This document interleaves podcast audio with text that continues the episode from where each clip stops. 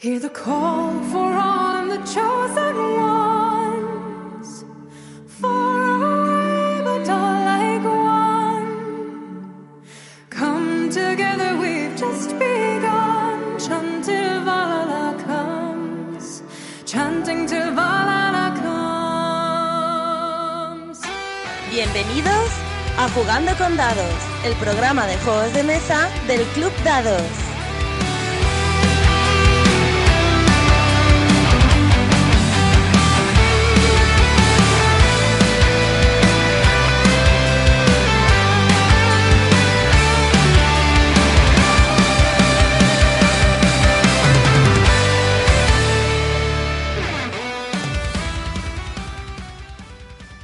Bienvenidos una vez más a Jugando con Dados, vuestro podcast de juegos de mesa del Club Dados.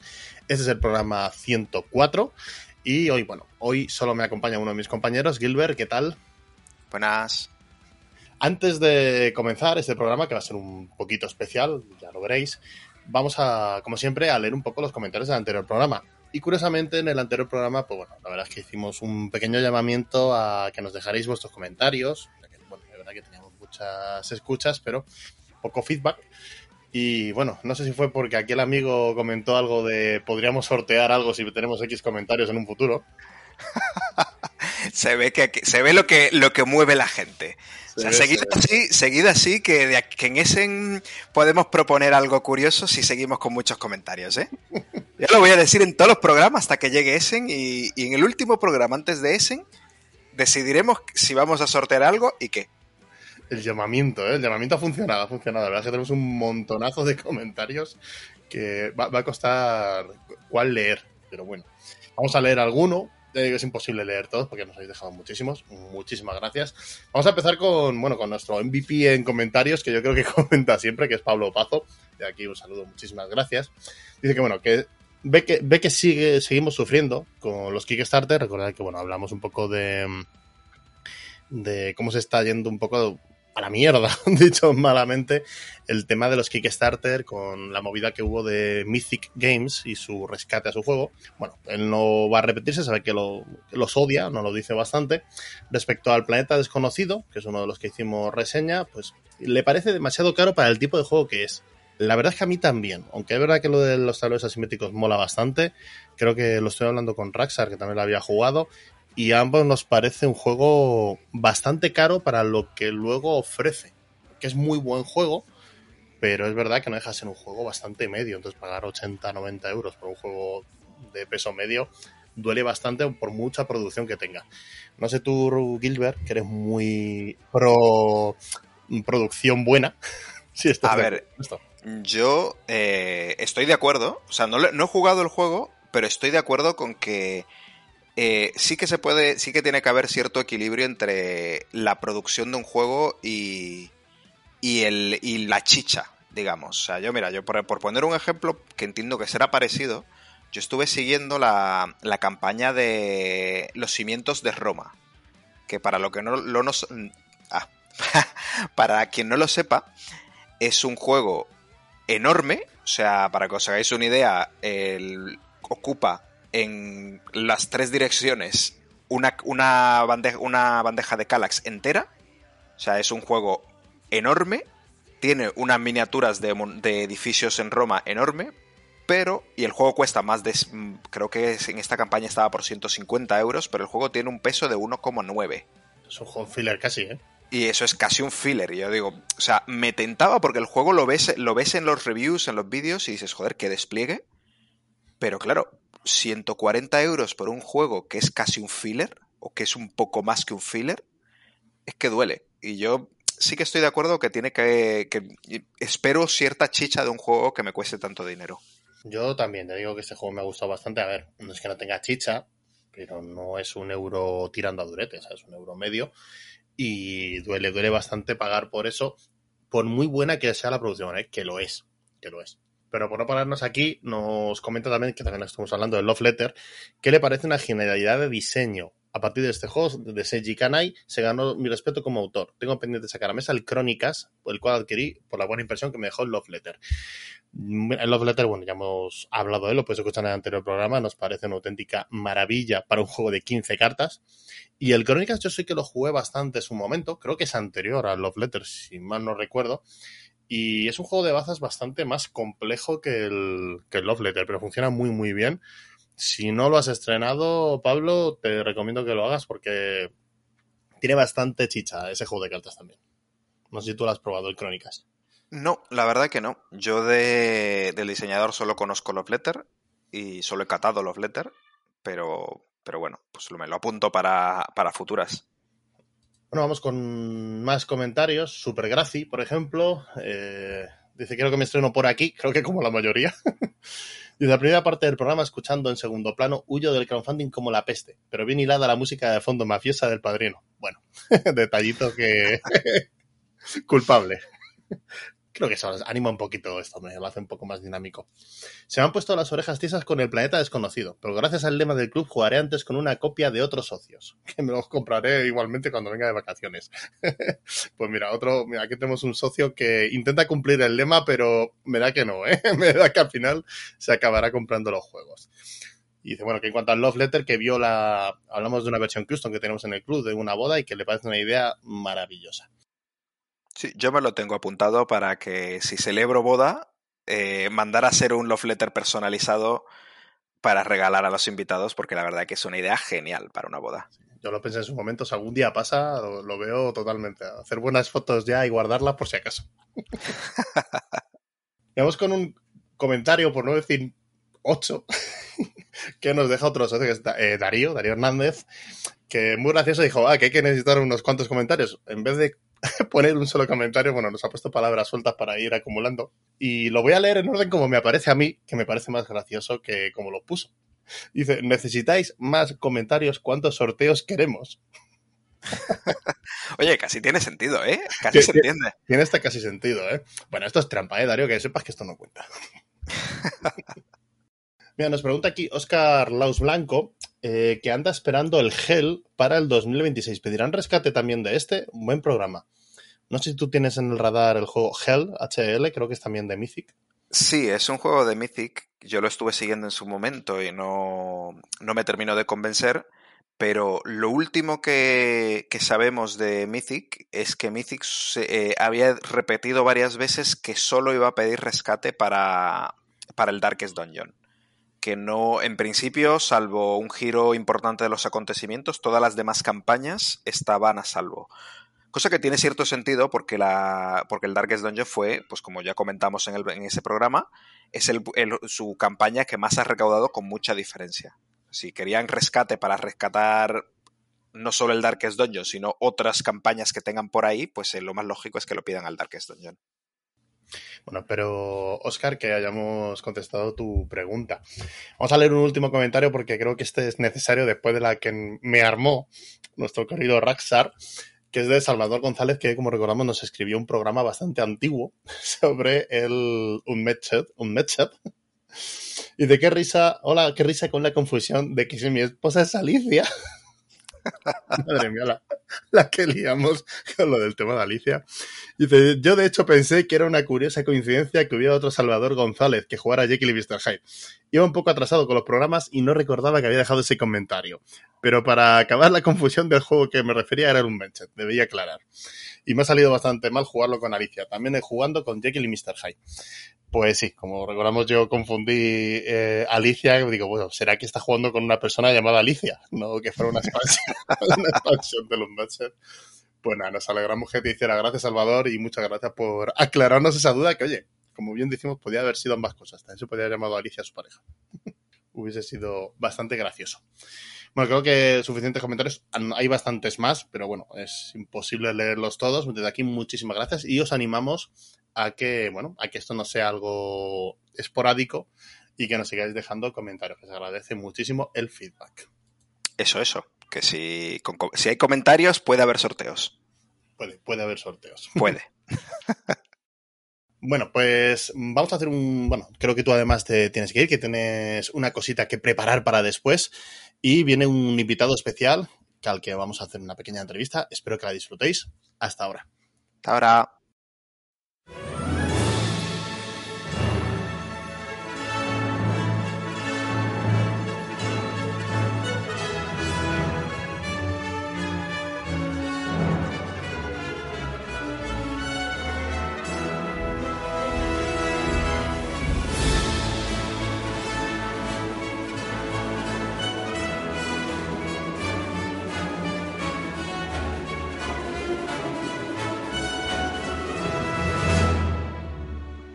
Bueno, pues volvemos. Esta vez a- vamos a arrancar esta parte del programa con un invitado, con una entrevista con un querido invitado. Desde aquí un saludo a Sergio Rodríguez. ¿Qué tal? Muy buena, Raúl, ¿qué tal? Bueno, no sé, lo de querido me ha sonado raro, tío. Te he vendido un juego de mesa. Para mí ya eres querido. ¡Ostras! No, ¿En serio? Joder. Se Un agradece, juego se de mesa del que luego vamos a hablar de algo muy parecido que para mí es una copia una reimplementación de ese juego. Pero bueno, curiosamente, curiosamente. Bueno, me Spoiler, tienes, me, spoiler. me tienes pero en ascuas, ¿eh? Bueno, tendrás que escuchar el, resto del programa y así sabrás de qué hablo. Venga, va. Una escucha más para jugando con dados. Tengo a Gilbert ahí currándose la siguiente parte del programa. Bueno, Sergio, antes de, de empezar la entrevista y de lo que vamos a hablar, eh, una manía que tenemos aquí en el podcast es cuando invitamos a alguien que nos gusta que se presente, que nos diga un poco cómo empezó esta persona, este invitado, en los mundos de los juegos de mesa y qué juegos son los que más le gustan. Preséntate un poco de manera lúdica, aunque yo creo que muchos ya te conocerán de sobra. Ostras, bueno, a ver, que esto parece que no lo han preguntado nunca. Nada, mi nombre, como bien has dicho, es Rodríguez Llanes. Llevo trabajando y disfrutando de este mundillo ah, cerca de 6-7 años, trabajando, disfrutando del mundillo mucho más. Yo, eh, bueno, empecé en el mundillo a meterme, a introducirme en los juegos de mesa hace un montón de tiempo. Eh, recuerdo haber comprado por primera vez en mi vida la caja roja de Dragones y Mazmorras. Ahí Mítica ahora con Stranger Things, ¿eh? de hecho, el mismo año que vi Akira en el cine, no te digo más. O sea, ahí todo se volvió mierda. Manga, anime, juegos de mesa y no voy a contar la música, ni las películas, ni los libros, ¿vale? Joder, vaya hobbies. Y todos además baratos. Nada, cuando volví otra vez a los juegos de mesa, como todo el mundo imagino, con la Santísima Trinidad, Catán, Carcassonne, Aventureros al Tren. Qué eh, curioso, ¿eh? Me, me suena que- ese juego de algo. yo sé que te suena de algo, aunque oigo campanas, pero no sé dónde, ¿vale? A ver, cayó en mi mano, me lo regalaron, sabían que me gustaban los juegos, eh, por aquella época le daban muchísimo a las cartas, muchísimo, menos a Magic, a todo lo demás, Netrunner, Spellfire, Jihad, que después se transformó en vampiro, Señor de los Anillos, Expediente X, eh, Mutant Chronicles, yo qué sé, tío, tengo por ahí cajas y cajas y cajas de, de cartas, pero nada de Magic, ¿vale? Mm, Porque no, el- el- la especulación nunca ha sido lo, lo mío. A mí me gustaba llegar, jugar y te piras y ya está. Pero cuando pude volver a los juegos de mesa, que no eran ni el Monopoly, ni la Alerta Roja, ni la herencia de la tía Agatha, ni cositas de estas, ostras, esto, esto mola. A partir de ahí empecé a jugar, a comprar, a jugar, a comprar, y se cruzó en, en mi vida hacer una demostración para una editorial de aquella época llamada De Beer. No sé si la conocerás o te suena de algo. Ligeramente, apenas. Ligeramente. Apenas tengo unos cuantos juegos suyos. Apenas, ¿no? y nada, y a partir de ahí, otra vez todo se volvió a, a volver mierda. Eh, decidí que era lo que más me gustaba en la vida, el mundo lúdico. Solo hay una cosa para mí que supere el mundo lúdico y es el mundo musical. Soy un melómano, tengo, no sé, una- un porrón de, de CDs. No voy a decir números porque son, son exagerados. Tengo más CDs que juegos, lo cual es muy difícil, pero también los juegos, tú lo sabes, las, Se acumulan, ¿eh? son- se acumulan y mucho. ¿Vale? El problema del. Y, joder, pues, es un gran problema. Otro día, si quieres, volvemos a quedar en el, en el- en el podcast y hablamos de los problemas de los juegos de mesa, que uno Uy, de ellos es el espacio. Desde aquí ya te digo de parte mía de mis, mis compañeros que estás invitado. Todavía apenas hemos empezado ya te estoy invitando para, para otro día hablar de otros temas, ¿eh? Porque Raúl, yo lo bueno es que de ti podemos sacar un jugo increíble para programas. Eso también ha sonado fatal, ¿vale? Como lo de- Muchísimo y lo he hecho a posta. Como lo muy querido. ¿Vale? Y nada, después ya eh, tuve la oportunidad, eh, gracias a una buena amiga, Ra Puerto, ¿vale? Eh, de entrar a trabajar en, en Generación X en la parte de, de buena administración, como comercial y tal. Y a partir de ahí, pues eh, fue saltando editorial en editorial hasta que, bueno, por circunstancias de la vida me quedé sin trabajo. Y aún así, ahora intento posicionarme como autónomo trabajando con, con editoriales todavía. ¿Sabes? Estamos hablando, pues, de que eres una persona muy, muy, muy unida a este mundo lúdico que tanto nos encanta. Lo intento, porque además he, he estado prácticamente en casi todas las ferias de España. He trabajado en distribución, he trabajado para imprentas, breve tiempo, pero he trabajado hasta para imprentas. Eh, muy aficionado a los crowdfundings, tanto a patrocinarlos eh, como a hacerlo. Una de mis editoriales favoritas, Dracoideas, en la que he estado trabajando cuatro años, eh, se nutre principalmente de, de crowdfundings. Mm. Es un mundillo que me, que me apasiona. Y bueno, pues eh, creo que he podido tocar. También soy autor de juegos, eh, como sabes. Eh, estoy asociado a Ludo. Estuve en su directiva cerca de año y medio como vocal. Eh, no sé, mm, me meto en todos los marrones sabidos y por haber. Y el mayor marrón en el que me he metido nunca jamás en esta vida ¿Mm? es ayudar a organizar las Ludo Ergosum. Qué bien me viene, porque justo, bueno, ya, ¿para qué te tenemos aquí, Sergio? Pues precisamente para hablar de las Ludor Sub, ¿no? Joder. Sangre de mi sangre y la sangre que se me lleva, ¿vale? Claro que sí. O sea, Bueno, pues como podéis imaginar, pues ya nos estáis escuchando ya, vamos a hablaros de la Gosun y Sergio nos va a echar una mano, nos va a explicar qué es, cuándo se fundó, todo lo que nos pueda interesar para aquel que nos escuche decir, oye, pues lo mismo me interesa, me voy a acercar, no me voy a acercar. Entonces, primera pregunta, creo que es bastante clara. Sergio, ¿qué son las Gosun? A ver, si estás escuchando este podcast, eres carne de cañón para el Ludo Ergosum. A partir de ahora las les, ¿vale? Porque esto parece el Señor de los Anillos. y Sí, yo prefiero llamarle las de pero habría que decir el nombre real al menos una vez. Claro, pero es que perdemos mucho tiempo en nombres como soy Aragón, hijo de no sé qué, nieto de no sé qué, bisnieto de no sé cuánto. Las les, ¿vale? Además, es como se la conoce en el, en el resto de, de España. Eso es. Como te decía, si estás escuchando este podcast, eres carne de cañón para el les. ¿Por qué? Porque son unas jornadas de juegos de mesa. ¿Vale? Como otras tantas en, Madrid, como otras tantas en España. Lo que nos diferencia de la gran mayoría de las jornadas, pues me parece recordar que hay un par más, es que somos unas jornadas solidarias. ¿Ok? Nosotros lo que hacemos es utilizar los juegos de mesa para recaudar dinero y ese dinero cubrir los costes del evento, que no son pocos, y todo lo que nos sobra, que es mucho, dárselo a organizaciones benéficas. Normalmente hemos estado trabajando todos los años desde el inicio, que fue allá por 2007, me parece recordar. Sí, porque digamos, un buen bagaje. claro, son 13 ediciones físicas y dos virtuales por la pandemia. Bueno, virtuales ha habido muchas, pero vamos, dos años de virtuales. Ok, son 15, 22 que estamos, menos, 7, menos 15. 2007 más o menos eh, nacieron las jornadas, ¿vale? Y siempre con ese fin eh, benéfico de ayudar a la, a la organización un pasito más. Este año hemos ampliado también horizontes. Eh, Ya hace unos años trabajamos con el Banco de Alimentos, recogiendo eh, comida no perecedera, ¿vale?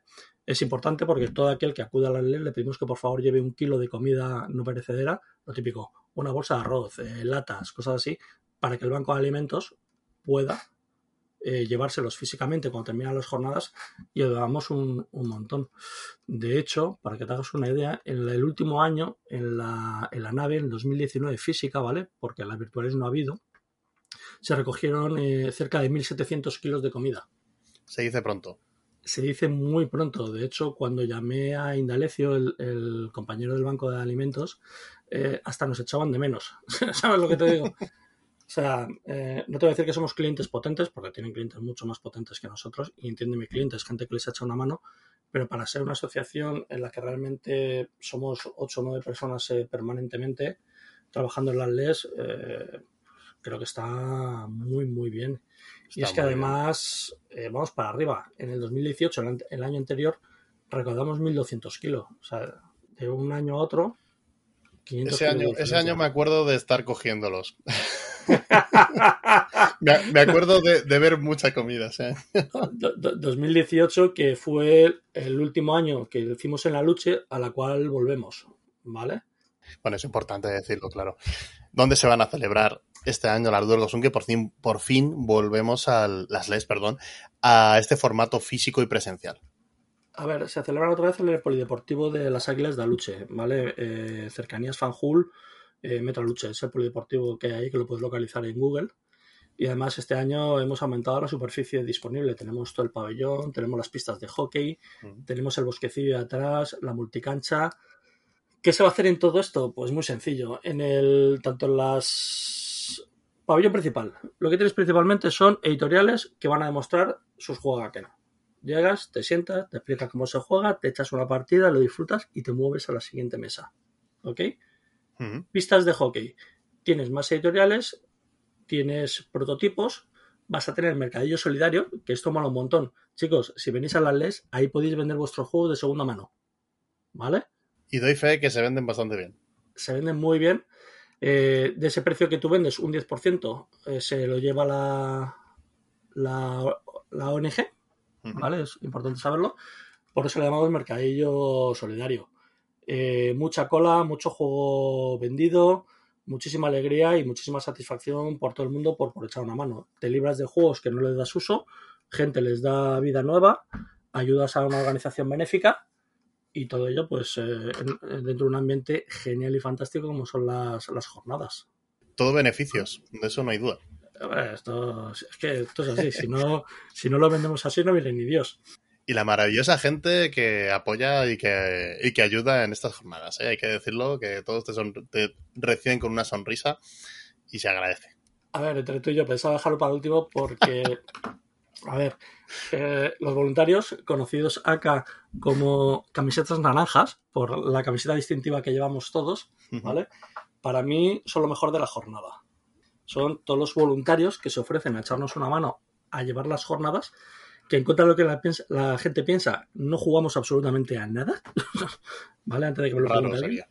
Efectivamente, porque lo que hacemos realmente es manejar las jornadas para que la gente que viene a las jornadas pueda jugar tranquilamente. ¿Ok?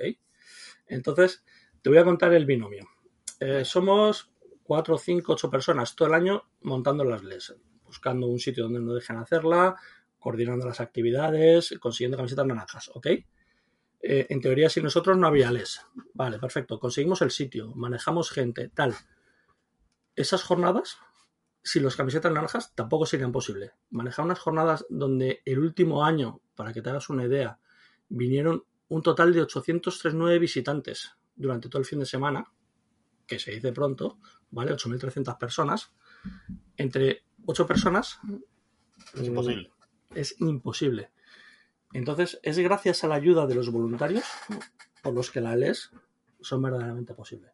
Gracias a gente como tú que viene, se pone la camiseta y ayuda cuando pueda. Me da igual que sean 20 minutos, dos horas, dos días. Como camiseta naranja tienes una familia que te espera y estaremos encantados de recibirte, de que nos eches una mano. Ya sabes que cuando puedo voy, incluso la camiseta me la llevo todos los años a Essen y me la pongo ahí bien orgulloso. Eso Soy consciente porque también nos hemos cruzado en Essen y nos hemos cruzado los Sí. dos con la camiseta. es verdad, es verdad, es verdad. Que ya, ya de paso te voy a preguntar, ¿te veré este año allí? Este año no puedo, tío, por imposibilidad física de tener un nene de tres años que no hay Dios que viaje con él. ¿Sabes? No te preocupes que te mandaré fotitos con la camiseta puesta. Por favor, por favor, dame envidia. Joder, lo que daría por volver a ese otra vez, tío. Además que este año voy con pase de prensa, que ya lo hemos anunciado lo aquí dijiste, en el anterior eso es- podcast y estamos es súper contentos. De hecho, he hecho una cosa que pocos en este mundillo han conseguido que no trabajan en editoriales y es trabajar en Essen. Hostia, He estado en dos de las famosas fiestas nocturnas de Essen. fiestas nocturnas a la gente. Claro. En, en Essen hay empresas que hacen fiesta para sus clientes. Concretamente, eh, Ludofact, que es la mayor imprenta alemana y casi del mundo, es la que imprime Catán, la que imprime Carcassonne, la que imprime Aventureros, la que imprime Pandemic, la que imprime, imprime, imprime, ¿vale? Normalmente los jueves por la noche suelen dar una fiesta para los clientes que han ido a Essen, donde ofrecen Grossen, Salchichen, eh, buena cerveza, Curry- Currywurst. Ahí está, y unas cuantas cosas más. Voy a decirte que estuve invitado en una de Debir, que, pero me quedé muy poco rato. Pues, pues, eh, entonces no te voy a contar nada. Pero bueno, creo que no es de- del mismo calibre. Eh, Ese es otro mundo, es otro mundo. Bueno, Es otro estamos aquí para hablar de otra cosa. volver porque contigo la verdad es que me podría marcar un programa entero hablando de, de cosas de juegos que no sean las LES. Venga, vamos a centrarnos, Sergio, esta vez. Por favor, un por poquito favor. de las LES.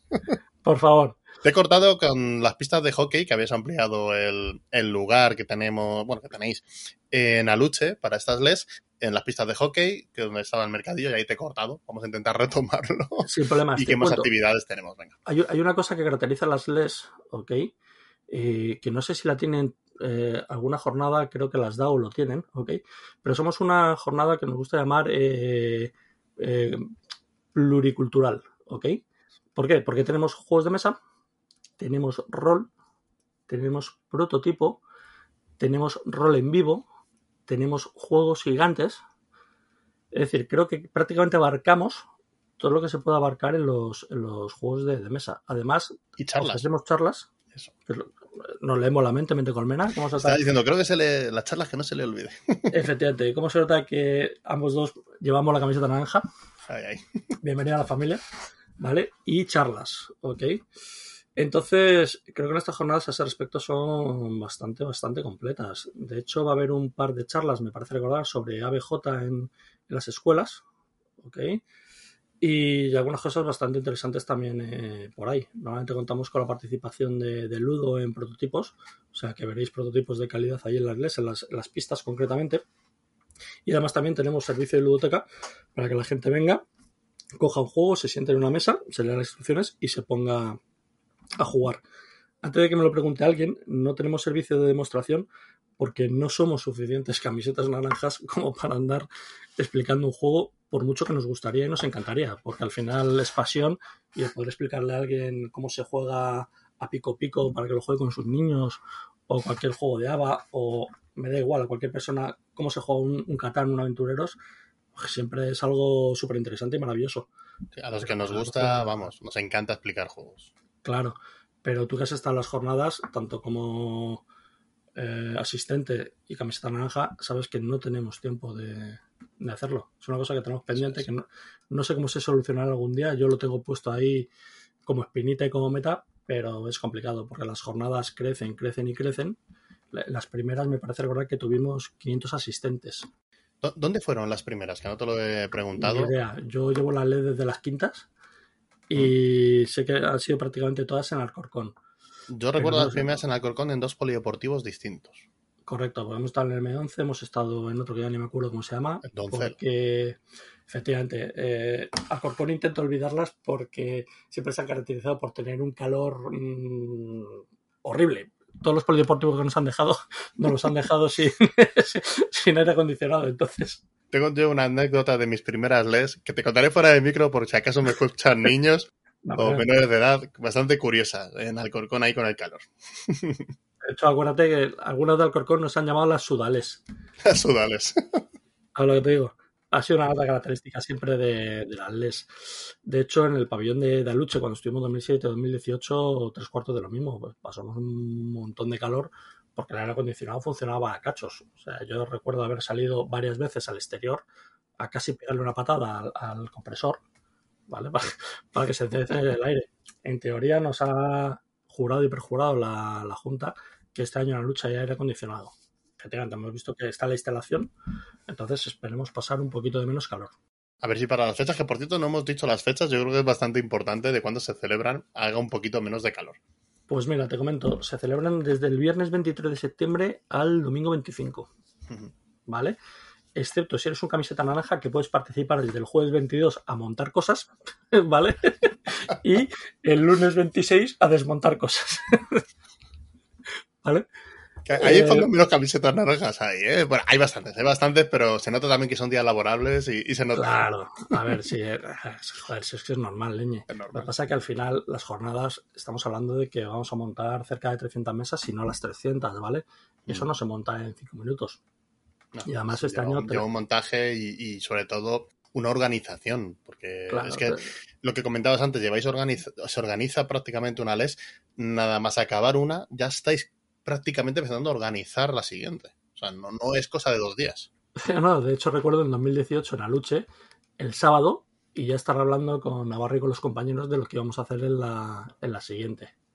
¿Vale? Eh, en serio, serio, nos ponemos en marzo, pero ya en septiembre, octubre, noviembre, ya estamos eh, recogiendo datos de las anteriores, qué hemos hecho mal, cómo mejoramos, eh, por dónde tiramos este año, qué podemos hacer para mejorar, qué podemos ofrecer de nuevo, dónde estamos. ¿Sabes lo que te digo? Sí. Por ejemplo, en 2017 no se nos había ocurrido nunca. Tuvimos un pequeño problema porque nos vino una persona con silla de ruedas. Hmm. ¿Vale? las LES no estaban preparadas para una silla de ruedas en la lucha. No había rampas, eh, no había de nada. En 2018 ya teníamos espacios habilitados específicos, con mesas específicas para gente de movilidad reducida. Eh, nos molestamos en que hubiese rampas de acceso, etc. Este año, por ejemplo, ya han mejorado los baños y hay baños dentro del, del recinto. Acuérdate que en 2018 Sí, estaban estropeados. Mm. ¿Vale? Y entonces, todo lo que se puede mejorar, lo vamos mejorando poco a poco, ya sea para las propias jornadas, para los asistentes y cualquier cosa que vemos que se pueda mejorar, es lo que vamos programando y viendo en los primeros meses. Y luego ya está la búsqueda de local y cuando tenemos el local, pues el resto. Pero normalmente, efectivamente, estamos todo el año hablando de las leyes de, de septiembre al final. Porque somos cuatro, cuatro o cinco matados Hmm. que no tenemos otra cosa que hacer con nuestra vida que gastar tiempo en montar unas jornadas. Claro. Insistía también un poco en esto porque muchas veces eh, yo mismo, antiguamente, cuando asistes de aficionado a un tipo de, de evento como este, mm, nun- nun- es muy difícil ponerse en, la piel de, la gente que lo organiza y el trabajo que hay detrás. Y muchas veces no somos bien agradecidos con ello. Y hombre, yo creo que es bastante bueno darle un poco de, luz, de, de- claridad a ver que eso, que hay, hay ciertas personas que están un- el año entero trabajando para que estas cosas salgan bien y que gente como yo pueda ir y disfrutar de un fin de semana, un día, lo que vayas, de tu hobby favorito.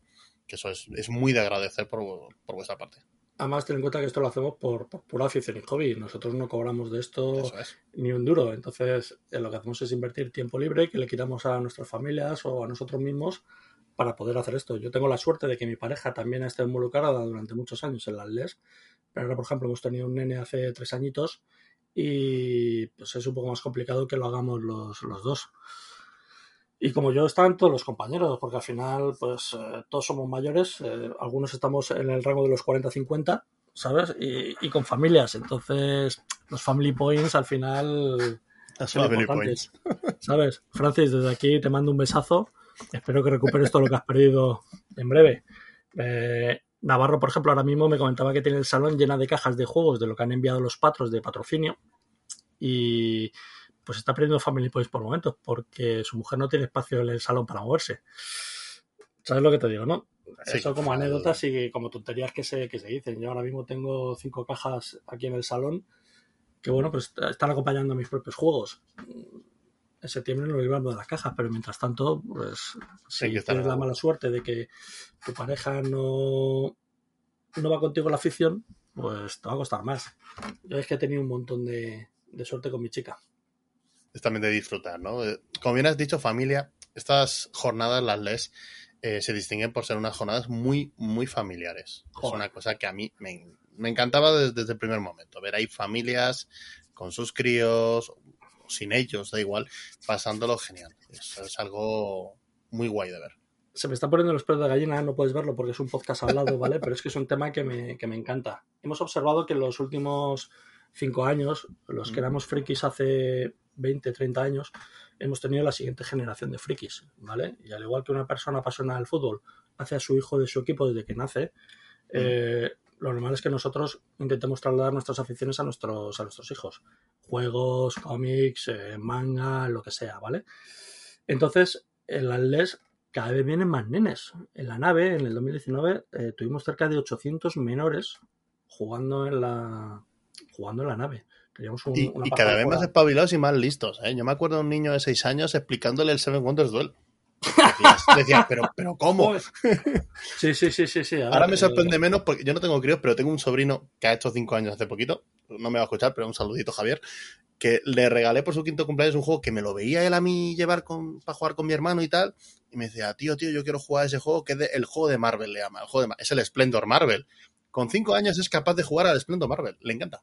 Claro, tío. A lo mejor no entiende el, el proceso a largo plazo, pero si, si es capaz de manejar la mecánica es que es genial. Es genial. Y, y mola mucho cuando dice, tío, ven que me tienes que explicar un juego. Eh, Claro, eso me- me entonces llena.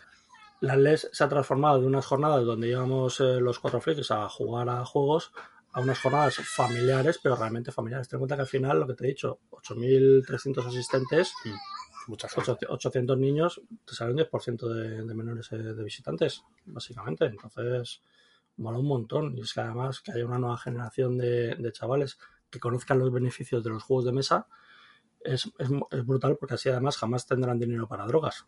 ¿Sabes? Eso es verdad. Entonces, ¿qué te voy a contar? Es, ya te digo, es un tema que nos, eh, nos encanta ver cada vez eh, más familias y porque al final los juegos de mesa piensa que son una pura socialización, ¿ok? Y una de las virtudes de los juegos de mesa es pasar tiempo de calidad en, en familia. Yo Sí, entiendo que con una OCA es complicado pasar mucho tiempo de familia. Porque una segunda partida de la OCA a una persona adulta a lo mejor ya le termina un poquito aburriendo. Al niño le va a encantar, ¿vale? Pero ahora hay juegos para niños que un adulto puede llegar a disfrutar por mecánicas nuevas, eh, por el intríngulis que tiene, porque te permite pensar a largo plazo, ¿vale? Entonces, que se siente una familia a jugar, pues siempre es una cosa súper positiva. Es una cosa además en una época en la que estamos, que nos ha tocado vivir, tan tecnológica y digital, que a mí que, que una familia dejen por un momento la televisión, internet, el móvil y se sienten a jugar algo tan, iba a decir arcaico, pero bueno, tan físico, ¿no? Tan tangible como es un juego de mesa, me parece Claro, eh, me- algo muy guay tiene que tener para que la gente haga esto. Claro, a ver, al final también los juegos de mesa evolucionan. De hecho, ahora están haciendo un Colonos de Catán en realidad eh, virtual, perdón, virtual o aumentado, no estoy seguro. Pero Es, bueno, es realidad virtual en realidad, algo así. perfecto, realidad virtual, ¿vale? Pero eso no quita que yo quede con mis colegas, lleve mi katana abajo en la mano y nos juntemos a jugar al Catán. Si algún día no podemos quedar físicamente por una imposibilidad física, tengo que cuidar al nene o tú tienes que estar trabajando y tal, eh, a lo mejor podemos quedar virtualmente. O sea, pienso que al final es un complemento, pero el juego físico no va a desaparecer porque al final, sobre todo en nuestra generación, nos encanta vernos. Y es que además es lo típico, tú pones el vino, yo pongo la tortilla, eh, tú pones las patatas y tú pones el juego. Y nos juntamos cuatro en una casa. Es, es un hobby sin duda genial. Y eso que al final en estas jornadas mola mucho porque eso, porque vemos muchísimas familias disfrutando, yendo a ver las novedades para los chavales o incluso Un para ellos mismos comprándolos, que se puede comprar allí muchas veces juegos, el mercadillo, es que lo tiene todo. De hecho, hay una actividad en las LES que a los chavales les gusta mucho, que es lo, lo que se llama la tirada mágica.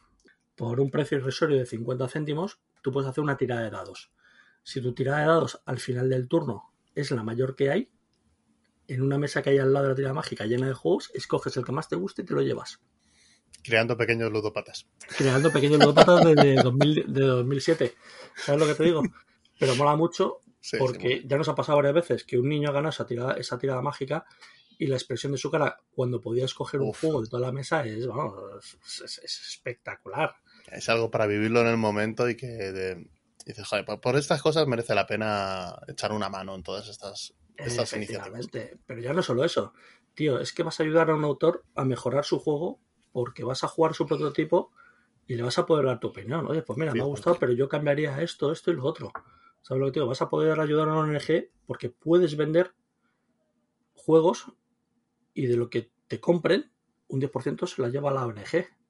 Puedes hacer un donativo en, en forma de comida no perecedera para que el banco de alimentos pueda echar una mano a, todo el mundo al que se la echa. Puedes sentarte en una mesa editorial y te van a explicar un juego. Puedes asistir a una charla súper interesante sobre creación de juegos o simplemente sobre un sistema ABJ. ¿Sabes lo que te digo? Entonces, creo que las jornadas dan mucho de, de sí. Creo que de mejor manera no la podemos vender para aquellos que nos escuchan decir, o sea, pues me voy a acercar. Si no, si nunca me haya decidido, voy a acercarme. O, joder, que después de tres años también que no ha sabido físicamente, creo que todos tenemos muchísimas ganas. Hombre, eh, a ver, incluso nosotros para organizarlas, ¿vale? Aunque estén siendo un, un dolor de muelas, porque este año hemos tenido problemas y hemos empezado muy tarde a organizarlas, eh, sí es cierto que contamos con, con ayuda y al final se nos va uniendo poquito a poquito, se nos va uniendo gente. Ya tenemos eh, cerca de 70 camisetas naranjas, que aunque no lo parezca, son bastante insuficientes. La última vez en Aluche llegamos casi a los 100 y nos faltaba gente. Pero al final, con el buen hacer de las camisetas naranjas, con mucha alegría y tal, sacaremos las jornadas adelante. Porque además hay mucha hambre, hay mucha hambre de jugar, hay mucha hambre de, jornadas y hay muchísimas ganas de, sobre todo, de hacerlas. Y de ver gente conocida, ¿eh? que a mí me ha pasado de ver gente conocida allí que solo le veo ahí. no eres el único.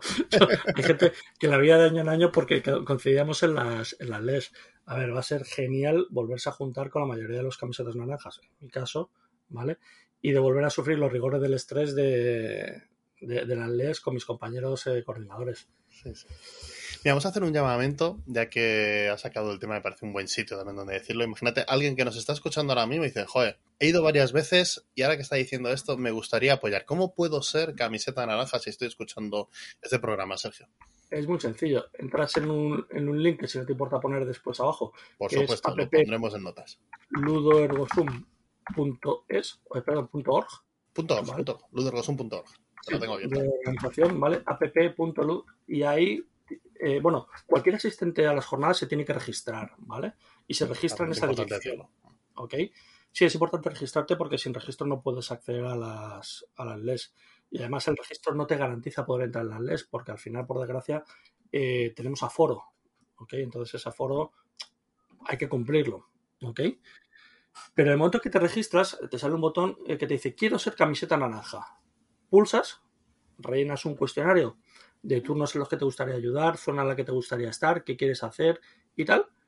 Y a partir de ahí, eh, camiseta naranja. Es así de sencillo. Yo, a, a todos aquellos que estéis en duda, os invito a que os animéis, porque Por favor. Por favor, porque sinceramente, aunque, aunque se curra un poquito, se hace de otra manera cuando se es voluntario y además se disfruta bastante ver estas cosas desde el otro lado de la barrera. Vais, vais a echar una risa, pero tenemos cada, tenemos cada personaje en, en- en la Eso también. que, que- que- son maravillosos eh, de la energía que desprenden, de la positividad y del humor. ¿Sabes lo que te digo? Yo no he visto recoger palés jamás a nadie riéndose como lo he visto en las LES. Pero, de, de- de- pero, pero escucha, borriquetas y tableros, que no son cosas eh, que pesan Tengo poco. stickers, no sé si serán del 2019, de gente 2019. encima de palés. Claro. Eh, mi amigo Isma. De hecho, estaba pensando en Isma. Eh, el querido Isma. Nuestro Eh, querido Isma de casi dos metros. el hombre más grande de las LES y uno de los más grandes en todos los sentidos. ¿Sabes? O sea que. Si es que al final son todo, son todo anécdotas. En, la- en las LES, cuando eres camiseta naranja, eh, nunca te quedas con lo malo que es la organización, te quedas con lo bueno de lo bien que te lo has pasado y del millón de anécdotas que te podía contar de cada una de las LES en las que he estado trabajando. Porque en todas las tenemos, en todas. Y ojo, vienes como voluntario. Y eso significa que vas a venir como voluntario el tiempo que quieras venir, que para eso eres voluntario. ¿Que puedes ayudar media hora? Media hora. ¿Que puedes ayudar media jornada? Media jornada. ¿Que puedes ayudar un día? Un día. Pero en cualquier momento me dices, Sergio, estoy hasta las narices de ser camiseta naranja. Perfecto, te la quitas, te vas a jugar y Santas Pascuas. Muchísimas gracias por lo que has hecho por nosotros y al siguiente. ¿Vale? Es así de sencillo. Doy fe, doy fe. Yo recuerdo uno de los años que estuve prácticamente todo el fin de semana y hubo un rato y dije, mira, necesito dos horas. Me senté con alguien por ahí a jugar algo y dije, venga, ya Claro. está. He refrescado la memoria. Vuelvo y otra vez. Porque al final eh, eh, entendemos el voluntariado de esa manera. Yo no es un voluntariado de 9 a 5. No, no, no, es un voluntariado cuando tú quieras ser voluntario. Así me lo enseñaron a mí y así lo traslado yo eh, a todos los eh, camisetas naranjas. ¿Vale? Entonces, más fácil es no te puedo poner, mi niño. Si, si no te has apuntado, apúntate ya. Pero, ya. pero ya. Para ayer, como decimos en las, en las les. que seguro que no os vais a arrepentir.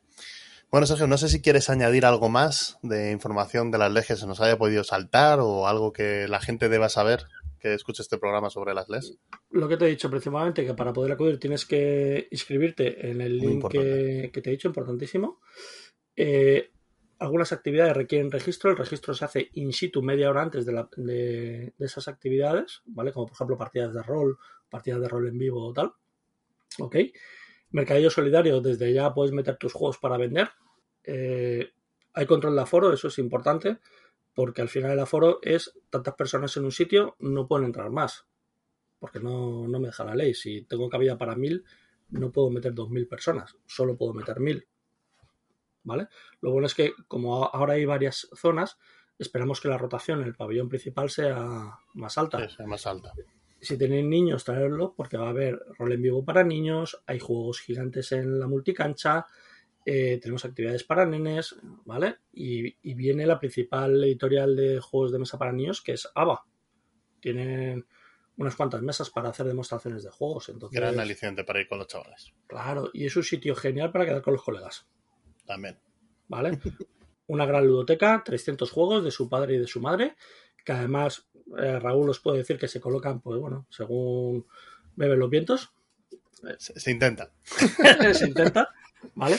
se intenta. Y sobre todo porque vais a conocer gente muy, muy, muy maja.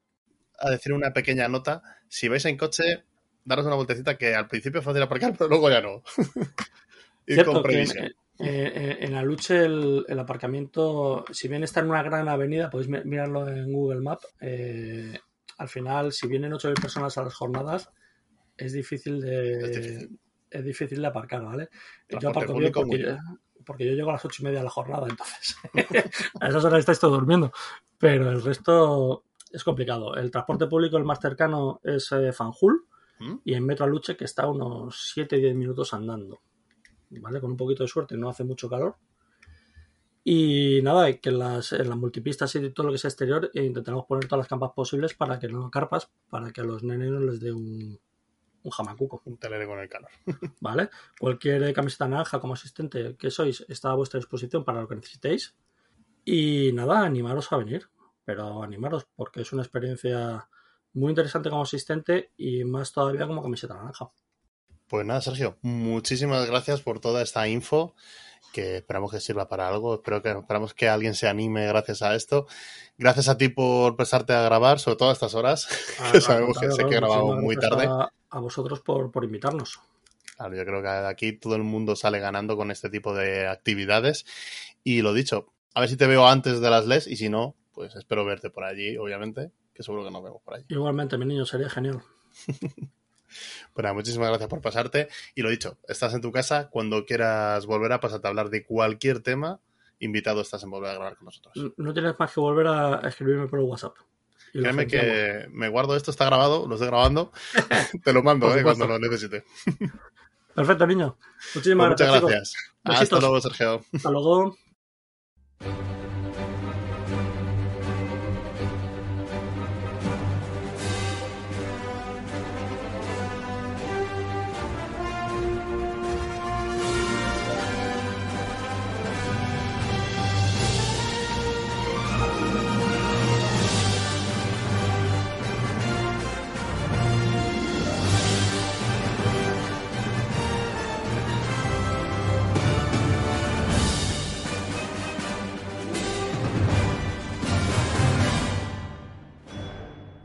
Ya estamos de vuelta. Mm, Como habéis comprobado con la música, os podéis imaginar un poquito de qué va el tema.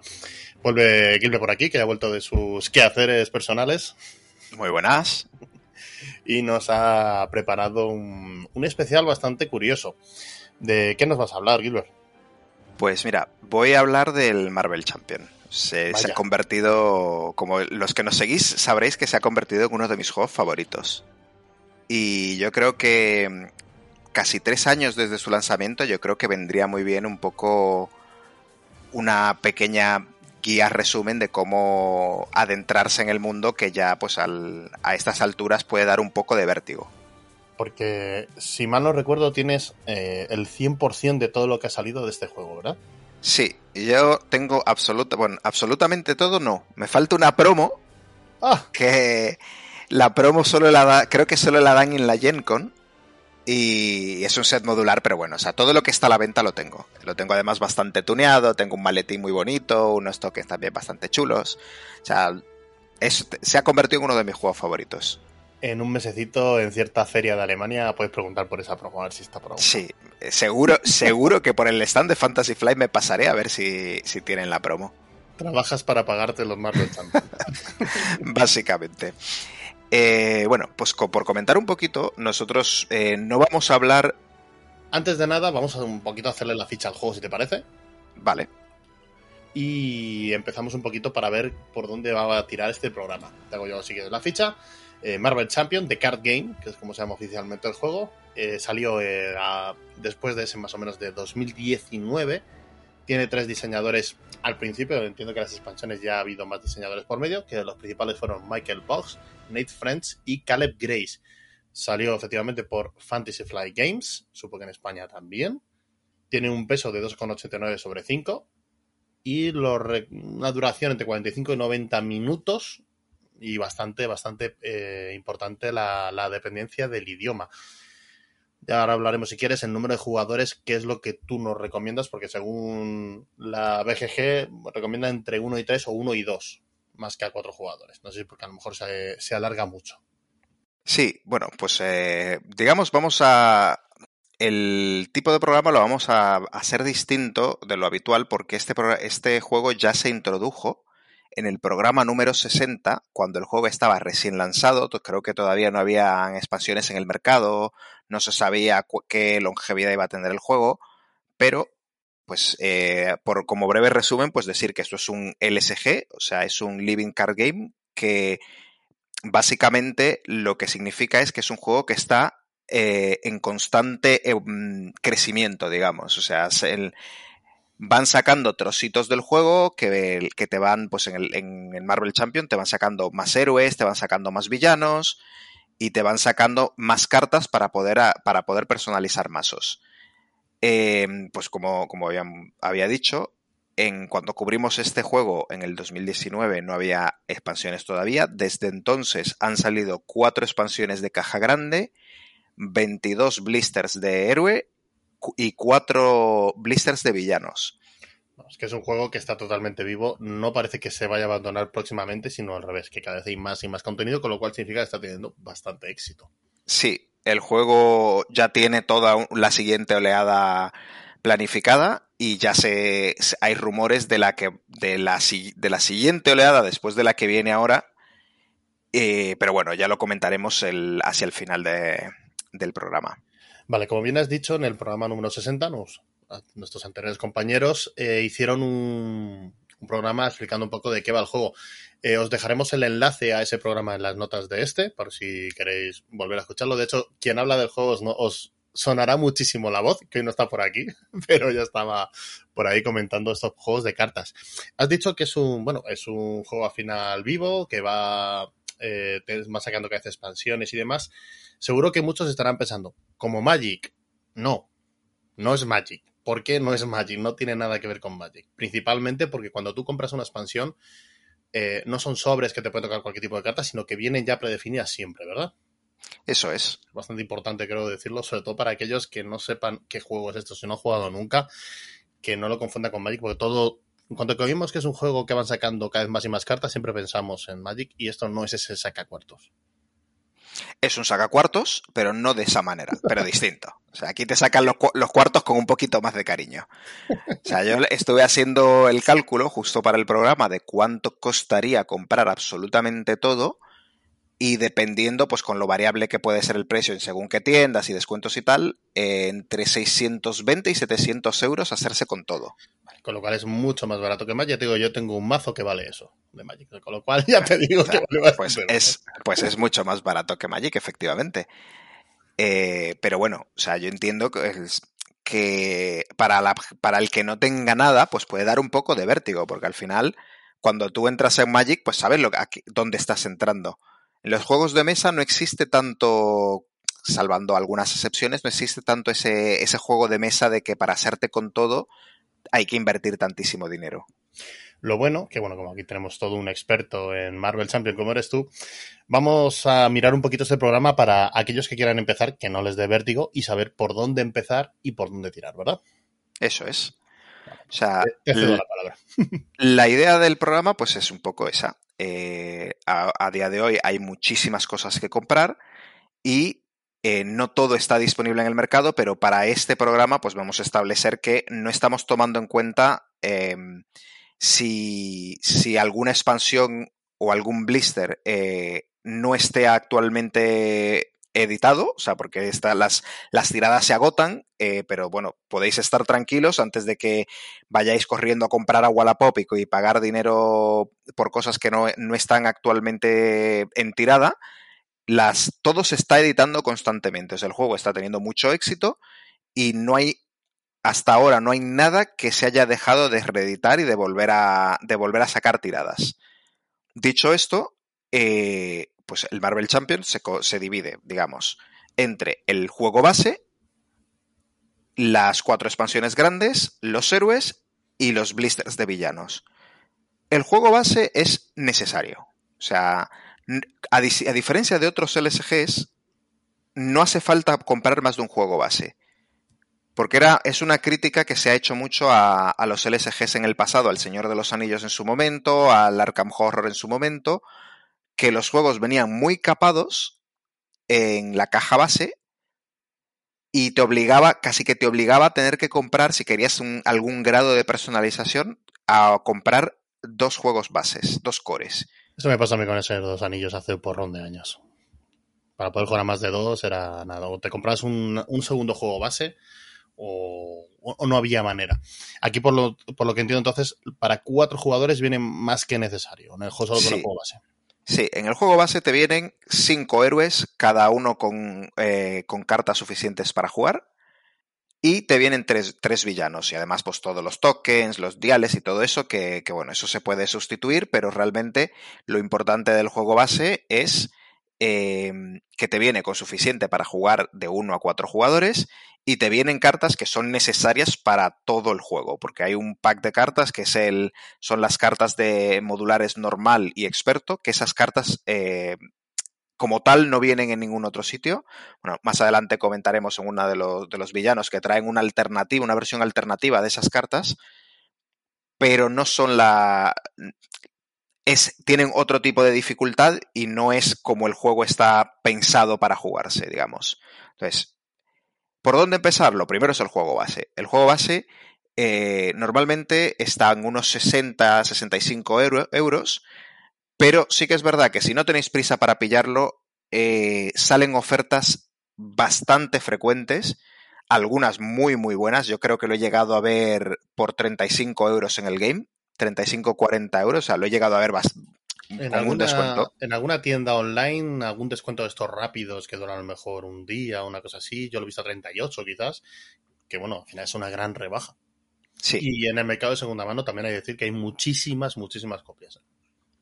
sí. Entonces, el juego base, el os va a durar, no es que os vaya a durar muchísimo, porque al final tres villanos no dan para un, una infinidad de partidas, pero da para suficiente suficientes partidas para que sea, digamos, entretenido, o sea, para, para que pilléis un poco la mecánica del juego. Que ya tenéis el, bueno, lo dicho, el juego base pues soporta cuatro jugadores, con lo cual no es necesario tener nada más para jugar a cuatro jugadores, aunque bueno, ya que estamos hablando del número de jugadores, como comentado Raúl antes, el juego yo creo que como mejor va es a dos. A tres no funciona mal, a cuatro se hace excesivamente largo. O sea, a 4 el juego o sea, mmm, dura demasiado tiempo, eh, hay mucha dependencia con los demás, o sea, yo creo que el, el, número ideal de jugadores es a 2. O sea, es un juego que se presta mucho para jugar solo también.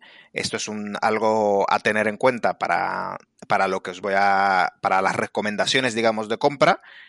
Porque hay héroes que funcionan bastante peor en solo que en multijugador. Hay héroes que directamente no son divertidos jugarlos en solo.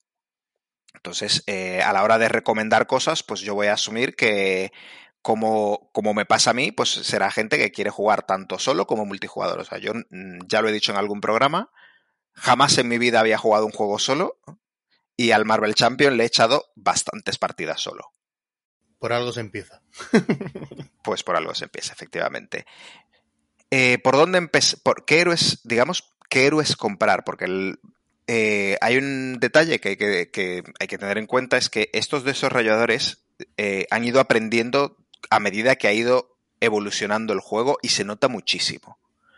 Los héroes del principio no es que estén, no es que sean más débiles como tal, pero no tienen las mecánicas tan interesantes como, como los héroes que van digamos, a mitad del juego y los últimos héroes.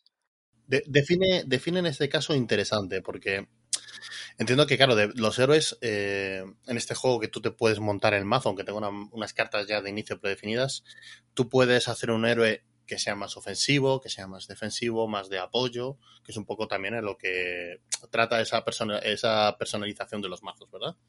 Sí, o sea, el, juego, pues como, como comentamos en el, cuando se presentó el juego, tiene cuatro aspectos, que son pues un aspecto más dedicado a, a, tener aliados en mesa, un aspecto que es pegar toñas, o sea, agresividad es dar de hostias, ya está. Eh, protección, que es defender. Y justicia, que es evitar que el villano desarrolle su plan. Hay héroes que se prestan, que son muy versátiles y que pueden jugarse con cualquier aspecto. Y hay héroes que son, tienen más sinergia con, con aspectos específicos. Y luego, en solo hay héroes que son inviables con algunos aspectos, que solamente son viables con ciertos aspectos, y, y hay héroes que directamente, cuando te enfrentas a villanos difíciles, eh, estás jugando el juego en modo difícil sin, sin, realmente ponerlo en modo difícil. Entonces, antes que nada, pues decir que no os recomiendo para nada. Yo sé que siempre todo el mundo conoce a Hulk y que es muy tentador porque Hulk eh, mola mucho. Hulk en Marvel Champion es el peor diseño de héroe que hay en todo el juego con muchísima diferencia. Uy, lo que ha dicho. O sea, es un héroe que sus mecánicas especiales son, digamos, castigos. Y, y, el hecho de que no pueda, que no tenga nada para, para tratar de intervenir en el plan, que es una de las condiciones de derrota, hace que Hulk solamente, con Hulk solamente se pueda jugar.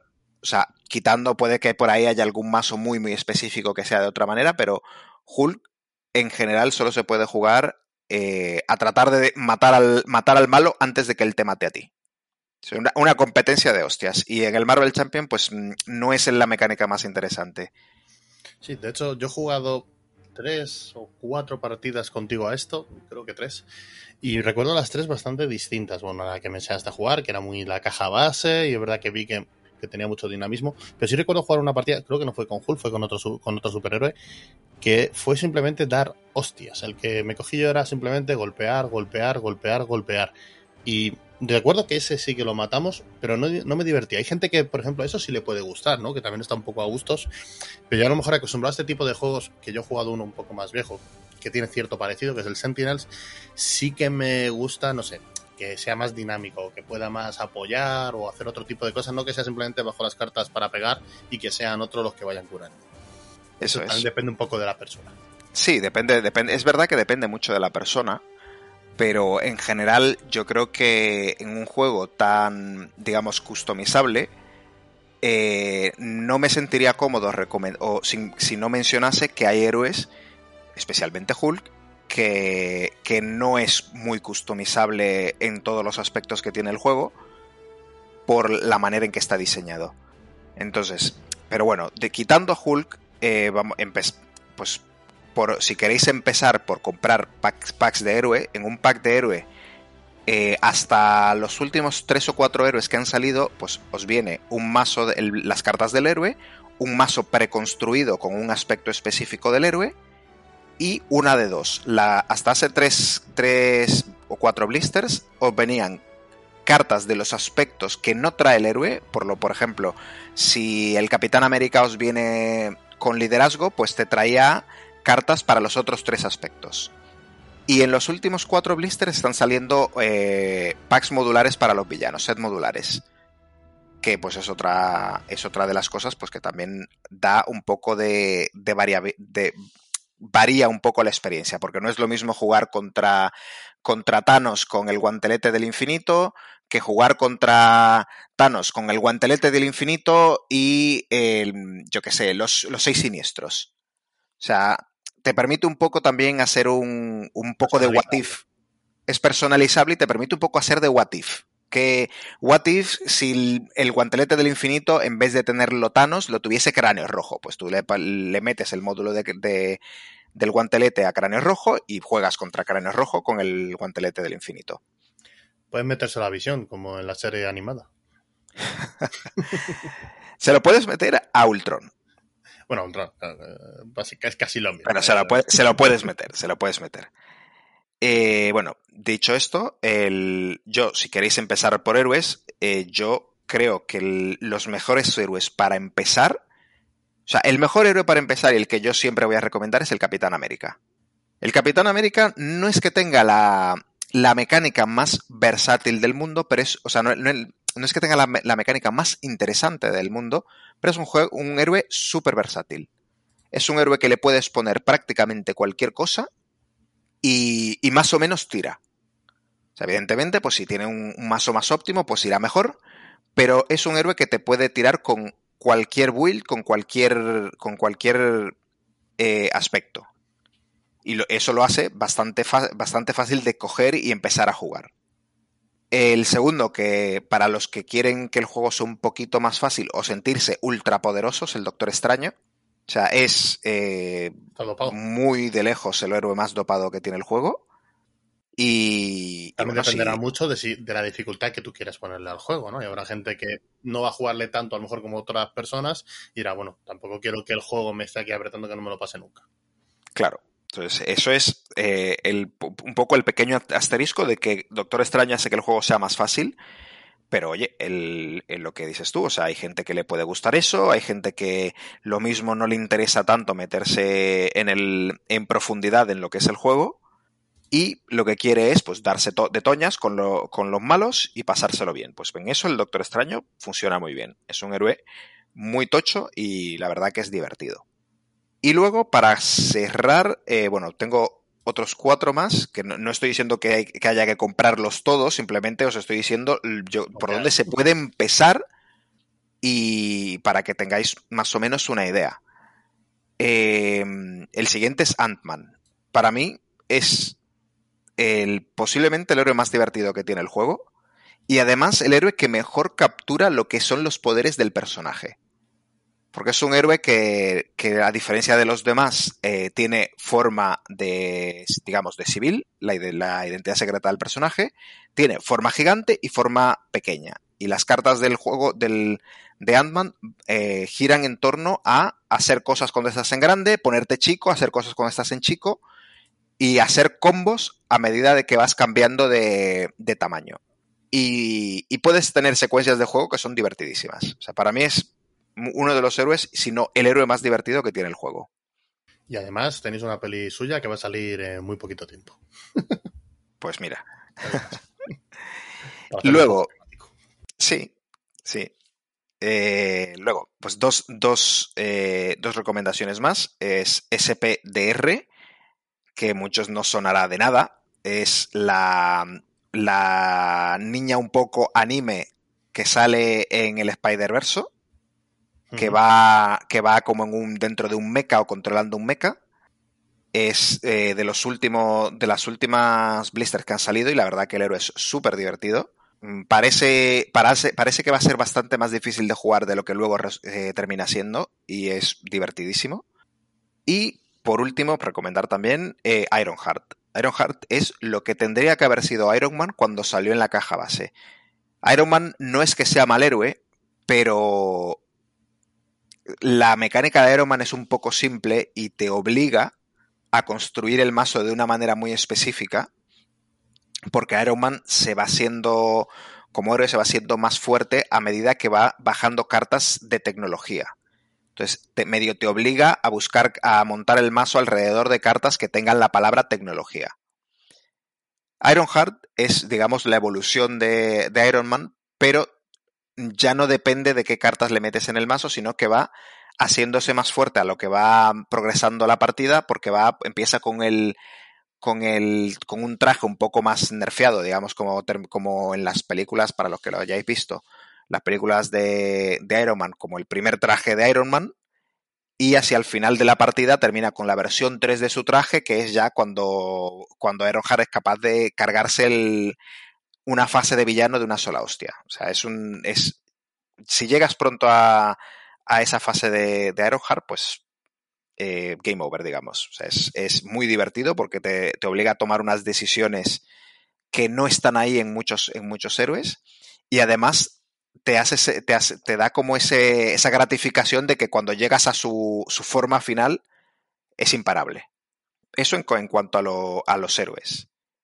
Eh, y por comentar un poco, pues el, como ya habíamos dicho, el, además de eso, el Marvel Champion tiene cuatro blisters de, de villanos, que aquí yo creo que el esencial es el del Duende Verde, porque os, os trae dos, eh, digamos, dos villanos, entre comillas, aunque es el mismo Duende Verde, pero son dos escenarios distintos. Es el Duende Verde con con tirando veneno por, por, todo, por toda la ciudad y convirtiendo en duende a toda la población, con lo cual es un es un escenario muy, muy, muy focusado, digamos, muy, muy temático en torno a el duende verde tiene muchísimos secuaces, muchísimos minions.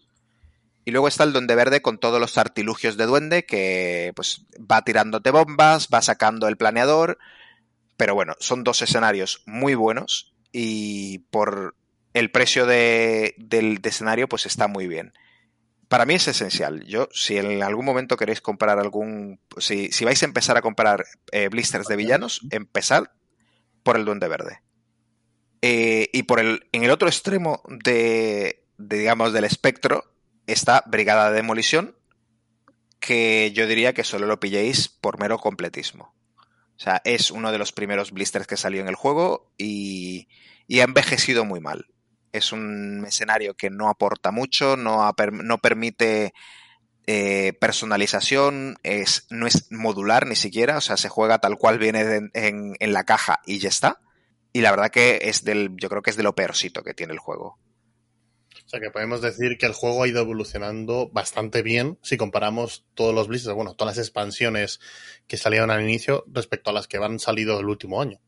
Sí, sí, sí, sí. O sea, el juego, el juego se le nota mucho que los desarrolladores han ido, digamos, pillando un poco de carrerilla, de, de maestría a la hora de diseñar eh, villanos, de diseñar eh, personajes, y se nota mucho porque los últimos personajes, los últimos villanos, tienen, son mecánicamente mucho más, digamos, comillas, comillas, sofisticados que lo que eran al principio de, del juego. Entonces, no, no, no hay un... No sé si hay una palabra en español para ello, pero en inglés se llama power creep. O sea, cuando tienes un juego tan que se dilata tanto en el tiempo, pues eh, corres el riesgo de de que la única manera de hacerlo, de, de sorprender al jugador es hacer las cosas más fuertes. Entonces, eh, termina pasando sí, que los del... Suele pasar bastante en ese tipo de juegos como el ya mencionado Magic.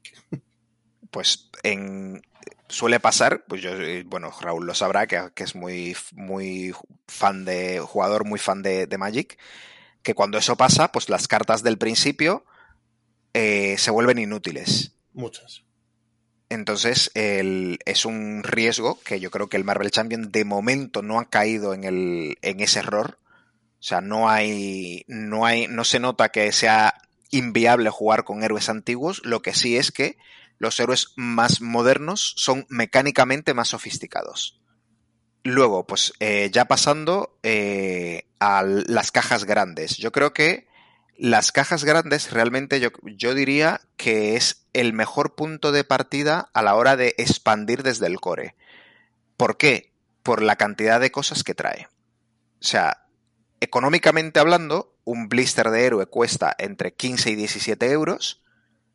Un blister de villano cuesta entre 20 y 22, pues lo he dicho, dependiendo de dónde lo compréis.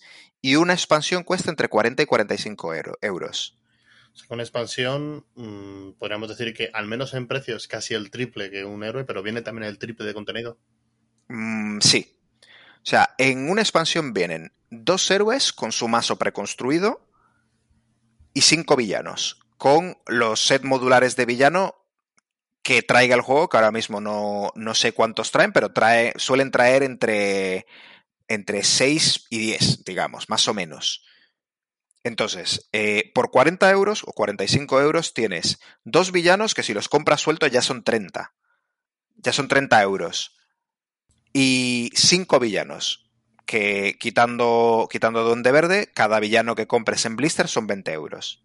Uh -huh. Entonces, por 45 euros tienes dos héroes y cinco, y cinco villanos. Que comparado también con el, el, el juego core, pues es dos villanos más que el core, aunque sean menos héroes.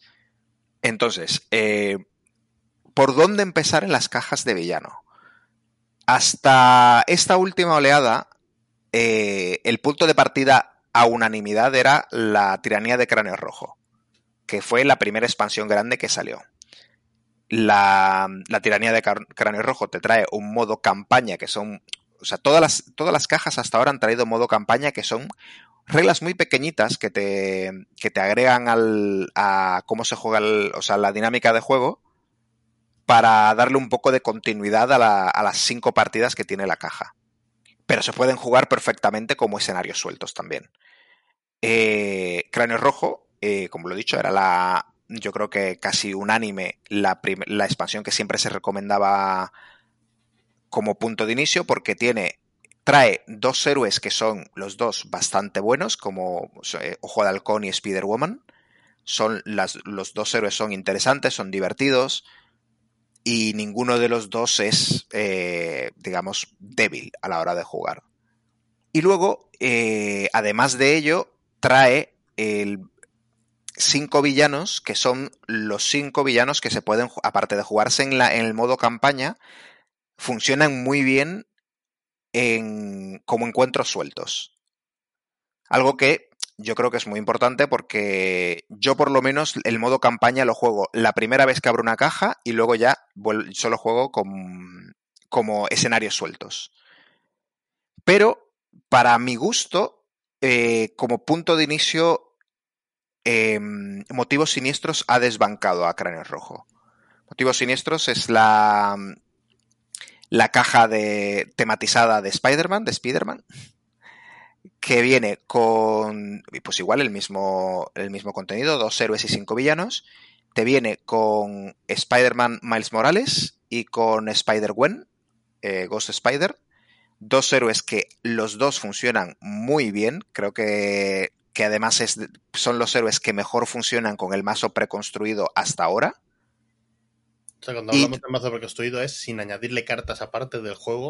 O sea, simplemente con lo que ya te viene montado. Eso es. O sea, todos los héroes te vienen con un mazo ya construido, digamos, por los, por los desarrolladores para que tú cojas el mazo y puedas empezar a jugar tal cual te viene el héroe. Y eso es así en, toda, en todos los héroes.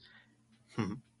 eh, pero una de las críticas, digamos, que se la. Una de las cosas que se ha criticado mucho de, de los mazos. Eh, de los mazos preconstruidos es que no está, no son muy potentes, pero los mazos preconstruidos de, de Miles Morales y de Spider-Gwen eh, son muy buenos. Son muy, muy buenos, traen cartas muy interesantes.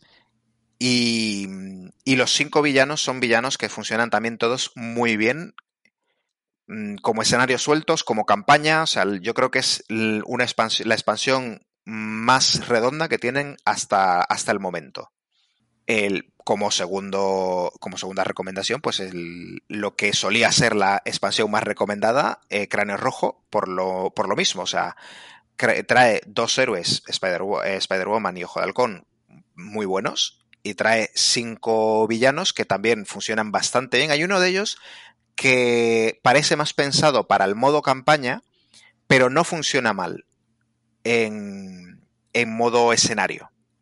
Y eh, luego pues está la sombra del titán loco, funciona también muy bien. Es un poco un grado de dificultad un poco más elevado que las otras dos, con lo cual yo no la cogería como primera, como primera expansión, pero es una. Es, funciona perfectamente como una segunda expansión o como una tercera, si, si os mola más el, la temática de, de las gemas del infinito.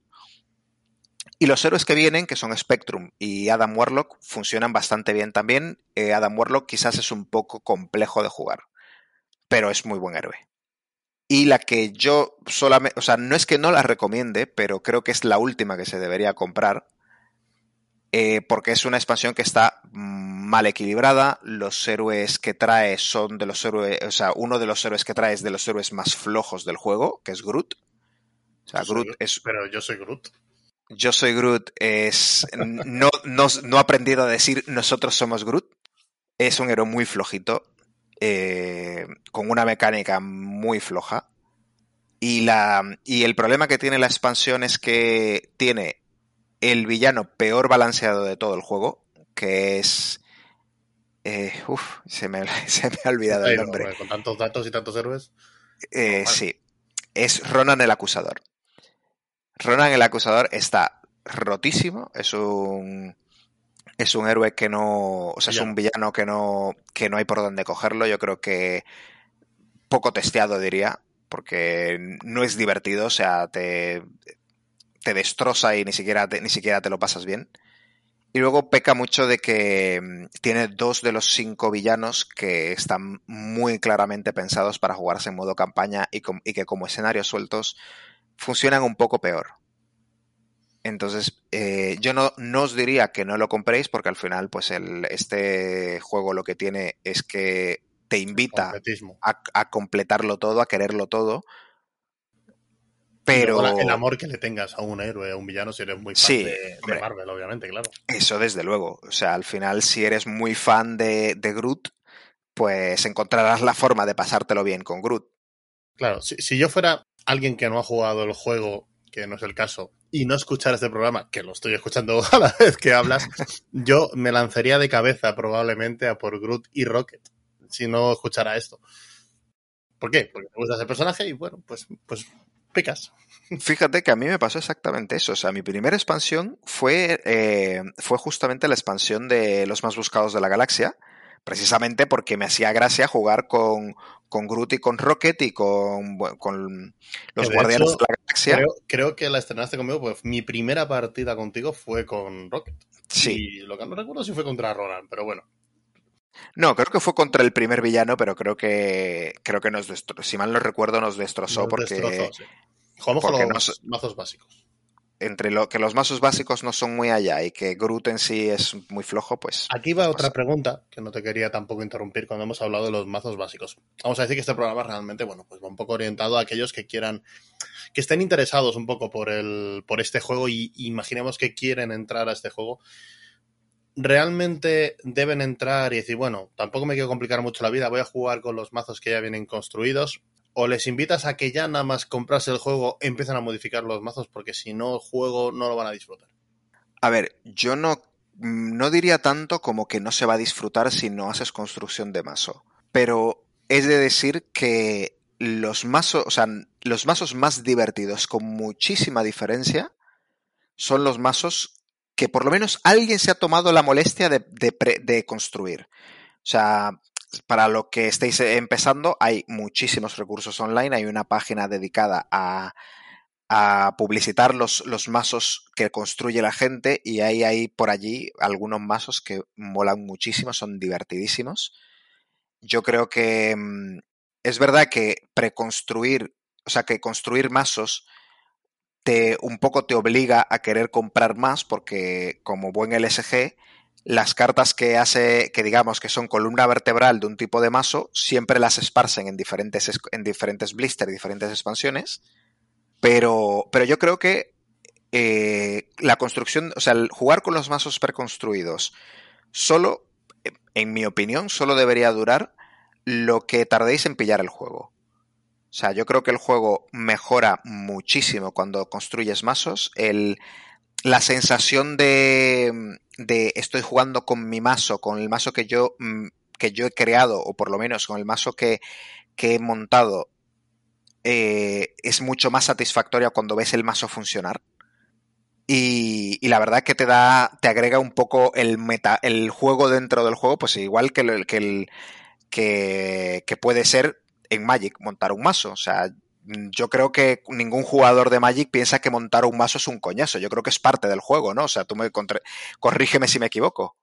Bueno, Magic es un poco es parte de la diversión. Es verdad que hay una parte en la que montar el mazo es, pues mola, tiene, tiene su cosilla, pero acabas mirando los mazos que han montado otros y a partir de ahí hacer modificaciones. Pero sí que tiene un formato que es exclusivamente montar el mazo con lo que te toca y disfrutar con lo que tú has montado. O sea, esa gracia sí es verdad que se disfruta de una manera muy distinta a algo que ya viene montado, que es como, bueno, la puedo jugar yo, lo puede jugar mi primo, el del pueblo, que se ha comprado lo mismo.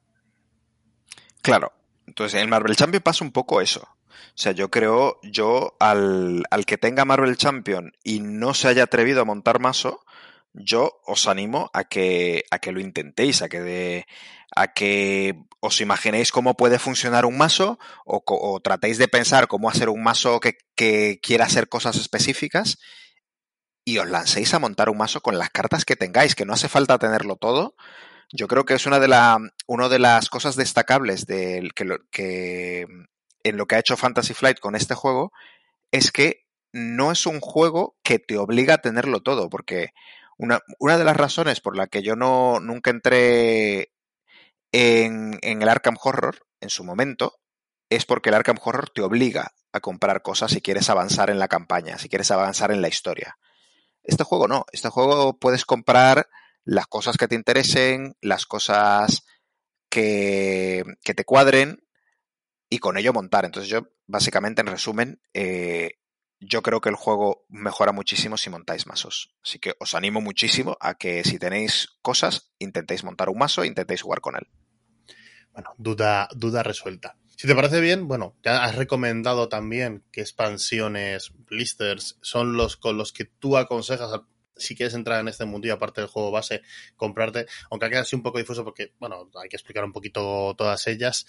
Ah, recapitulemos los nombres, si te parece, para. Venga, yo estoy escuchando esto. Mmm, decidme cuáles me tengo que comprar directamente. Decirme el nombre, compra este, este y este. Esta es mi recomendación como experto.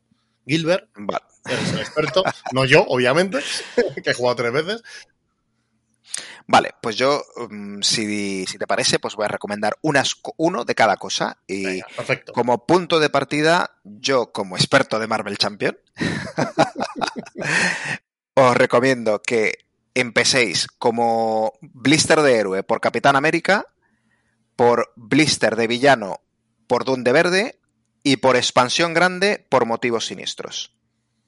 Ay, qué lavado. Así. Yo creo que alguien que diga, venga, resúmeme, me voy, a entrar, ya me has convencido, pero dime que me compro directamente. Creo que, que puede quedar bastante bien. No obstante, os invitamos, eso sí, si queréis, oye, no, venga, eh, eh, recomiéndame una segunda, una tercera, esto se me está gustando y tal. Dejando los comentarios, que lo contestaremos gratamente. Bueno, lo contestará él, básicamente, y lo leeremos en siguientes comentarios. Y por supuesto, pues dejaremos un enlace con, con esta web que nos ha comentado Gilbert, con los mazos que va creando la gente, que creo que es bastante interesante. Yo, si empezara a este mundillo que yo no me voy a meter, no me gustan tanto los cooperativos, mmm, creo que entraría directo a ese tipo de web para empezar a montarlos, porque me da un poco pereza empezar a montar mazos al principio. Yo también, eh, el que no la conozca, mmm, os recomiendo que entréis a la web porque a la gente se le, se le ocurren virguerías que la verdad que yo viendo las cartas jamás se me habría ocurrido montar algunas cosas que monta la gente. Entonces yo sí también os animo a que tiréis de recursos online, que no tengáis miedo, que no, que no os preocupéis o no sintáis que estáis haciendo trampa porque eh, buscáis un mazo online, porque os estaríais perdiendo de mazos bastante divertidos. Pues creo que es un gran aliciente el poder montar mazos. Yo este juego lo comparo con el, como he dicho antes, el Sentinels of Multiverse, que me parece que es bastante parecido, pero tiene esa gran diferencia, que aquí puedes montar y modificar los mazos, no son mazos solo preconstruidos, y creo que es un grandísimo aliciente y porque este juego sí que está triunfando, bueno, aparte de la licencia de Marvel, muchísimo más que este otro Sentinels of the Multiverse, que ya tiene también bastantes años. Sí, yo creo que el, yo creo que es uno de los fuertes del juego, es la modularidad. He aprendido a decir la palabra. bien, yo, bien. Creo que es, yo creo que es una es uno de los fuertes del juego y, y, el poder personalizar no solamente tu héroe, sino también el villano, pues da para una, un número infinito de, de partidas únicas que, nos, que no se va a sentir para nada como la anterior. Así que bueno, yo os animo que os, si no, si no sabéis comprar el Marvel Champion, que deis el salto, el juego mola muchísimo. Que no os sentáis un poco acobardados o un poco miedo por el, lo que cuesta tenerlo todo, no hace falta tenerlo todo.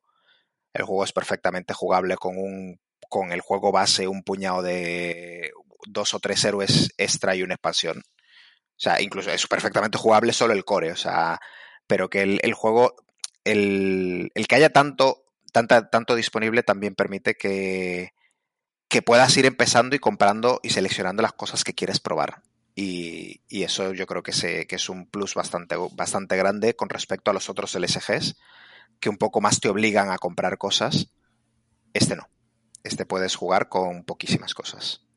Pues me parece un resumen perfecto para aquel que, que quiera empezar, saber un poquito por, por, dónde, por dónde empezar a hincar el diente. Yo creo que, bueno, también una posibilidad de simplemente cogerte la caja base, que es lo que tú, bueno, también llamado core, y a raíz de ahí, poquito a poquito, ver primero si te gusta o no esto de construir mazos, que con el, entiendo que con el base también puedes modificar bastante el mazo, los mazos iniciales, y ya ver ahí si ir expandiéndolo o no. Sí, o sea, yo el, el base tiene tiene la personalización un poco limitada, porque al final, pues para, en el afán de que el juego fuese jugable a cuatro jugadores eh, con un solo core, pues han limitado bastante las cartas extra que hay, con lo cual es un poco más complicado personalizar el mazo. Pero, pero bueno, hay, hay cierta personalización. Yo creo que el, el, juego permite mucha personalización pasado una expansión grande y un par de, héroes. O sea, necesitas un poco construir las cartas que tienes disponible para poder empezar a personalizar, pero que no hace falta tenerlo todo. Vale, y de cara a futuro este juego, eh, ya hemos dicho que es un juego que está teniendo bastante éxito, ya lleva desde pasado finales de 2019 vivo y siguen sacando expansiones, sigue en continuo desarrollo. ¿Cuál es el futuro que nos espera este juego? no sé si se sabe qué futuros héroes, villanos o packs van a venir que nos llamen un poquito así de atención, que nos, que nos cree hype. Pues el, a partir de finales de este mes empieza la nueva oleada que es de los mutantes, de los X-Men. Que... Em, hasta ahora no hay, o sea, había referencias a mutantes, pero no había mutantes como tal, no había ningún nadie ningún no perteneciendo a las X-Men, o sea, había algún arte donde había, salían mutantes, donde salía Lobezno, eh, había arte del juego que tenía que tenía X-Men, que es un poco te un poco te anunciaba que esto venía. Y eh, ya han anunciado oficialmente pues que la nueva tirada es todo concentrado en, en X-Men. Es una caja grande que viene con, o sea, eh, eh, pensada en torno a los X-Men. Los cinco villanos pues, son villanos de X-Men. Y toda la oleada. ¿Quiénes son? ¿Se saben quiénes son? Normalmente no se sabe. No se saben. Normalmente no se sabe todos los villanos que vienen. que vienen en una. en una oleada. Porque suelen intentar que por lo menos el último villano de la caja sea sea una sorpresa, digamos. O sea, muchas veces intentan que, sea una sorpresa. Pero bueno, yo creo que, entre la Gen Con y que alguna caja se ha filtrado por ahí, eh, bueno, los, villanos son dientes de sable. Em, el Juggernaut, que no sé cómo se llaman, la verdad que no sé cómo se llama. Juggernaut, igual. Vale. Juggernaut. Eh, vale, pues. Dientes de sable, Sabertooth.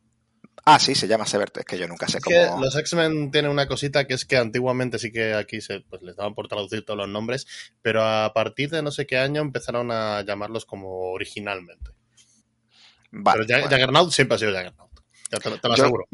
Yo os voy a decir. Mi villano favorito de X-Men. Yo os voy a decir los nombres de los villanos en inglés porque los recursos que tengo disponibles son de, de la Gen Con. No sé cómo se van a llamar las cartas en español. Eh, pero bueno, son Sabertooth, eh, Juggernaut, el Sentinela, el Master Mold, que la verdad que ese no sé quién es. ¿Master qué? El Master Mold se llama, o sea, es, como una especie de, bicho morado. Master Mold. Que son como ah, unos. Eh, sí, aquí fue, aquí se llamó molde maestro, creo. Molde, pues, molde maestro. Tal cual, traducen tal cual. Vale, pues el, luego tienes el, el, ataque a la mansión, que es un, una, un escenario multivillano que tiene pues a la rana, a Piro, a Avalancha y a Blob, el tío gordo que tiene mucha fuerte. Y el villano principal de la caja, como no podía ser de otra manera, es Magneto.